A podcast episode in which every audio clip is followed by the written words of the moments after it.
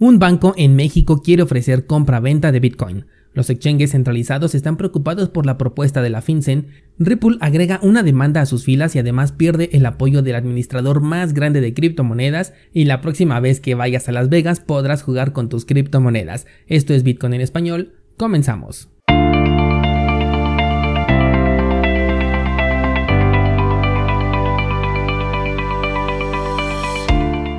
Hola, soy Daniel Vargas y esto es Bitcoin en español, un lugar donde hablamos de la tecnología más revolucionaria desde la invención del Internet. ¿Crees que estoy exagerando? Ponte cómodo y déjame ser tu guía en un camino sin retorno, el camino a la descentralización.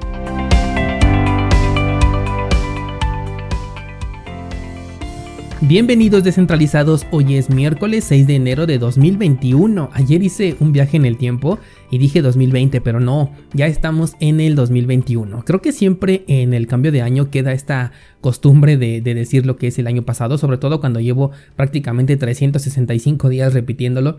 Pero bueno, ya nos acostumbraremos a este nuevo año. Al momento de grabar este episodio, el precio de Bitcoin parece estar buscando una nueva oportunidad de continuar con su camino alcista, sin embargo, todavía no es, eh, no ha podido superar el máximo establecido. Mi postura al respecto continúa siendo la de un espectador. Tengo todavía capital disponible para incrementar mi posición si es que existe una caída en el precio y de no ser así entonces surfearé la ola alcista hasta que se alcancen mis objetivos. El mercado de altcoins ayer estuvo poco entusiasmado, aunque vi un movimiento muy interesante en lo que fue Bitcore, este proyecto, que es una bifurcación del código de Bitcoin, o sea que no comparte el bloque Génesis ni tampoco el pasado de sus transacciones como otras bifurcaciones sí lo hacen, es del que te estoy hablando. La verdad es que este proyecto me llamó mucho la atención en su momento, quise de hecho correr un nodo para además aprovecharme del staking de esta criptomoneda, pero poco a poco le perdí el entusiasmo. No es que haya hecho algo mal, simplemente preferí invertir en otros proyectos y ya no le dediqué tiempo a este. La moneda tuvo una apreciación superior al 200% ayer, cosa que seguramente muchos aprovecharon, pero aún con este movimiento el precio de la moneda está muy muy bajo. De hecho, a niveles nunca antes vistos, por lo que representa tanto una inversión muy redituable como también una inversión de riesgo extremo. Si no conoces acerca de este proyecto y quieres saber más al respecto, tengo un análisis dedicado en cursosbitcoin.com diagonal análisis donde puedes conocer de qué se trata Bitcore. Pasando ya a las noticias, te traigo una nota que en realidad no es reciente, de hecho es del 31 de diciembre. Pero quiero comentártela porque me parece muy importante, y es que el señor Ricardo Salinas Pliego, que es un empresario mexicano muy popular, que de hecho ya hablamos de él hace, hace poco, ha declarado que le gustaría contar con instrumentos que permitan comprar y vender criptomonedas dentro de sus empresas. Este señor es dueño de uno de los bancos más conocidos aquí en México y esta declaración apunta a que en el futuro sea posible comprar y vender Bitcoin desde su plataforma digital. En lo personal he utilizado estos servicios de los que te menciono y por ejemplo permiten comprar dólares, aunque obviamente no te permiten retirar dólares físicos, sino que lo hace como una especie de derivado, anclado al valor de lo que es el dólar. Algo poco útil en tiempos de crisis porque pueden actuar a conveniencia al momento de elegir el precio de venta o incluso obligarte a vender a un precio en el que no estás de acuerdo. No sabemos aún cuáles son los planes del empresario, aunque se está hablando de una especie de broker cosa que siendo así tampoco estaríamos hablando de bitcoins transferibles, sino de contratos ligados al valor de un bitcoin, tal como lo vimos por ejemplo en PayPal o en plataformas como BitMEX. De nuevo, estamos viendo una estrategia que no está destinada hacia los descentralizados. Nosotros ya sabemos dónde y cómo comprar Bitcoin de una u otra manera. Claramente esta estrategia tiene como cliente objetivo a aquellos que no conocen a las criptomonedas o bien que no se han animado a utilizarlas por desconocer el entorno. Estas personas al tener un método de entrada tan sencillo como una aplicación móvil a la que ya están acostumbrados porque es la misma de su banca, probablemente se sientan incentivadas a dar un paso en este mundo cripto. Bueno, la nota también la estoy comentando porque en estos tiempos de nuevos máximos históricos vas a ver que van a salir muchas nuevas plataformas y empresas como la que acabamos de comentar que van a ofrecer facilidades para operar con criptomonedas. Esto es porque los escenarios alcistas son excelentes para cautivar a novatos y también excelentes para hacerse con sus pérdidas. Este es el momento perfecto para aperturar un negocio que necesita capitalizarse de manera rápida con criptomonedas. Cuando la euforia del precio de Bitcoin incrementa, los novatos llegan con la emoción de invertir y en su emoción pueden incluso apalancarse para buscar mayores ganancias, lo cual es un riesgo extremo, novatos y además apalancados. Ya sea que lo hagan o no, cuando estos servicios salen regularmente ya es muy tarde para comprar, lo vimos de hecho en 2017. Las liquidaciones de posiciones son bastante comunes en estos puntos o bien las ventas en pérdida producto de una corrección en el precio de Bitcoin que ellos no esperaban. Así que para los nuevos escuchas de este podcast, no digo que ya sea tarde para entrar, pero considera que ya te incorporaste en una etapa avanzada del precio. ¿Qué tan avanzada? Eso es lo que no sabemos. Lo sabremos únicamente cuando la tendencia llegue a su fin. Cambiando de tema, hay mucha controversia por la propuesta de la FinCEN. Recordarás que existe una propuesta en la que dicen que los usuarios que quieran guardar sus criptomonedas en una cartera de autocustodia van a tener que entregar sus datos personales al Departamento del Tesoro. Esto por supuesto en Estados Unidos. Diversas casas de cambio e inversionistas se han pronunciado en contra de esta propuesta en el corto tiempo que se les ha dado para opinar al respecto. Según las declaraciones, esta medida sería ineficiente para los fines que se están buscando y además perjudicial para las empresas centralizadas que están obligadas a solicitar el registro de sus usuarios. El argumento de esta inconformidad es que esta regulación sería un incentivo para que los inversionistas no utilicen servicios centralizados para sus transacciones y en su lugar busquen alternativas libres de registro, o mejor conocidos como exchanges descentralizados. La preocupación por parte de estas empresas la verdad es que no es en vano. Desde hace ya mucho tiempo te he venido diciendo que los exchanges centralizados poco a poco van a dejar de ser lo más utilizado en intercambio cripto sobre todo con los nuevos swaps atómicos y también con los nuevos modelos de intercambio como por ejemplo Uniswap que incentivan al usuario para proveer liquidez al mercado. Todavía es un camino largo, pero aquellos desarrolladores que ya tengan un paso adelante o al menos que estén trabajando en soluciones descentralizadas son aquellos que se van a ver más beneficiados. Uno que de hecho me interesa mucho, por ejemplo, es el intercambio descentralizado que se está trabajando dentro de la red de Cardano. Hay que ponerle mucha atención a ese. Por otro lado, evidentemente se trata de una medida inviable. De hecho, muchos ya la están criticando porque además excede a las medidas que se tienen en la economía tradicional, o sea que le están poniendo eh, medidas más estrictas al sector de las criptomonedas que al sector tradicional. Solicitar los datos de aquellos que custodian sus propias monedas es bien complicado debido a que estos se pueden adquirir de diversas formas o simplemente se puede negar la posesión de algún dispositivo dedicado. Nada puede comprobar que tú tienes un Ledger o un Trezor, a menos que hayan hackeado la base de datos de Ledger, cosa que no creo que suceda, ¿verdad?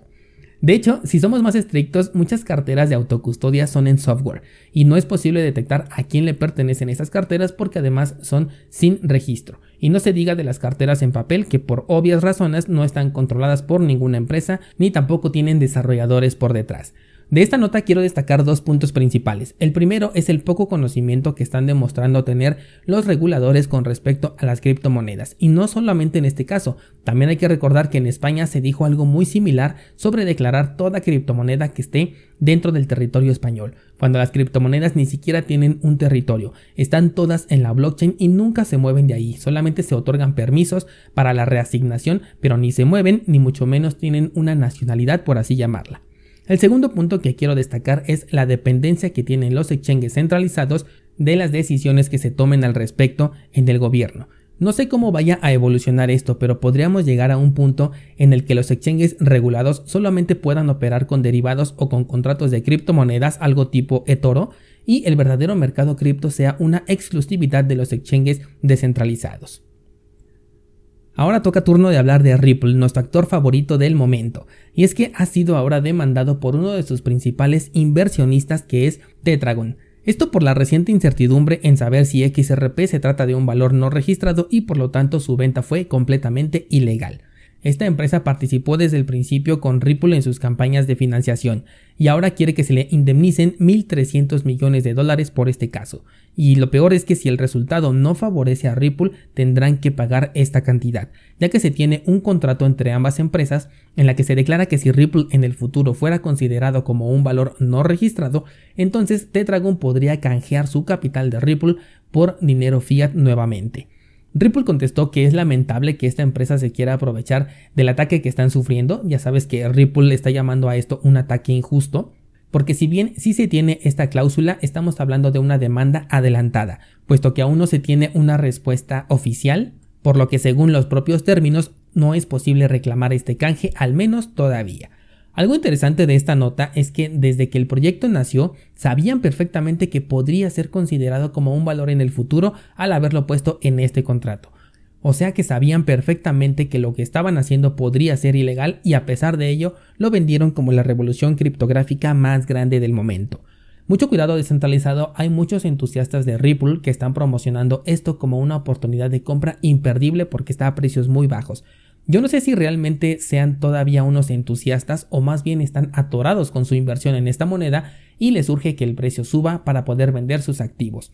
Por lo que precaución antes de invertir. Es probable que el precio suba, sí, por supuesto, y más porque es una moneda que está 80% controlada por la propia empresa. Así que ellos mismos pueden poner su precio de venta, pero representa un enorme riesgo, sobre todo con la lupa que tienen ahorita sobre ellos. Considera que si los propios exchanges no están dispuestos a correr este riesgo, ¿por qué lo harías tú? Además de esto, Grayscale, que es uno de los más grandes administradores de criptomonedas, ya se ha deshecho de toda su posición de Ripple. De hecho, ha utilizado este dinero para comprar Bitcoin, Bitcoin Cash y Litecoin. Lo que resulta interesante aquí es ver que le gustan mucho las shitcoins a esta empresa. Pero bueno, además tienen planeado detener el trading de XRP el próximo 15 de enero por lo que cada noticia que está hablando sobre Ripple en este momento solo se encarga de dejarlo sin soporte y cada día que pasa se vuelve más difícil que Ripple pueda sobrevivir. Cambiando radicalmente de tema, el sector de los juegos, no precisamente de videojuegos, se prepara para recibir a las criptomonedas. Primero, con la noticia de que el mayor fabricante de máquinas tragamonedas ha conseguido una patente para aceptar criptos en sus máquinas. O sea que la próxima vez que vayas a Las Vegas, ahora ya podrás perder todos tus bitcoins en una sola noche de juego. Esto funcionará con una cuenta controlada por el establecimiento, la cual tú vas a poder fondear con criptomonedas y con ello vas a poder jugar en las múltiples máquinas tragamonedas. Algo muy similar a lo que hemos visto en diferentes páginas en línea, obviamente aquí en modelos digitales, como por ejemplo Lucky Games, que por cierto no sé si todavía exista esta página, creo que ya la iban a desaparecer, pero estaba muy interesante para pasar un buen rato apostando.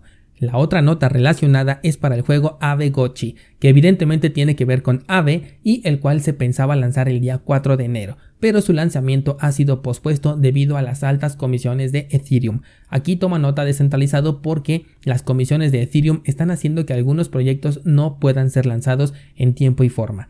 Este retraso es para migrar a la red de Mantic Network, que es una red de segunda capa para Ethereum, justo lo que ayer platicábamos. Es interesante esta apuesta porque se trata de una capa muy poco utilizada y además poco conocida. De hecho, me atrevo a pensar que solamente los más adentrados al mundo cripto y sobre todo a Ethereum la conocen y aún así no todos ellos la utilizan. La desventaja que tiene Aave es que como depende totalmente de Ethereum, no es tan fácil que pueda migrar a una cadena diferente como Cardano, Tesos o Waves, porque significaría una reestructuración completa del proyecto. Por ello han elegido una red de segunda capa para Ethereum y hay que darle seguimiento a esta nota, sobre todo porque me interesa ver cómo es recibido el juego con esta red tan poco utilizada.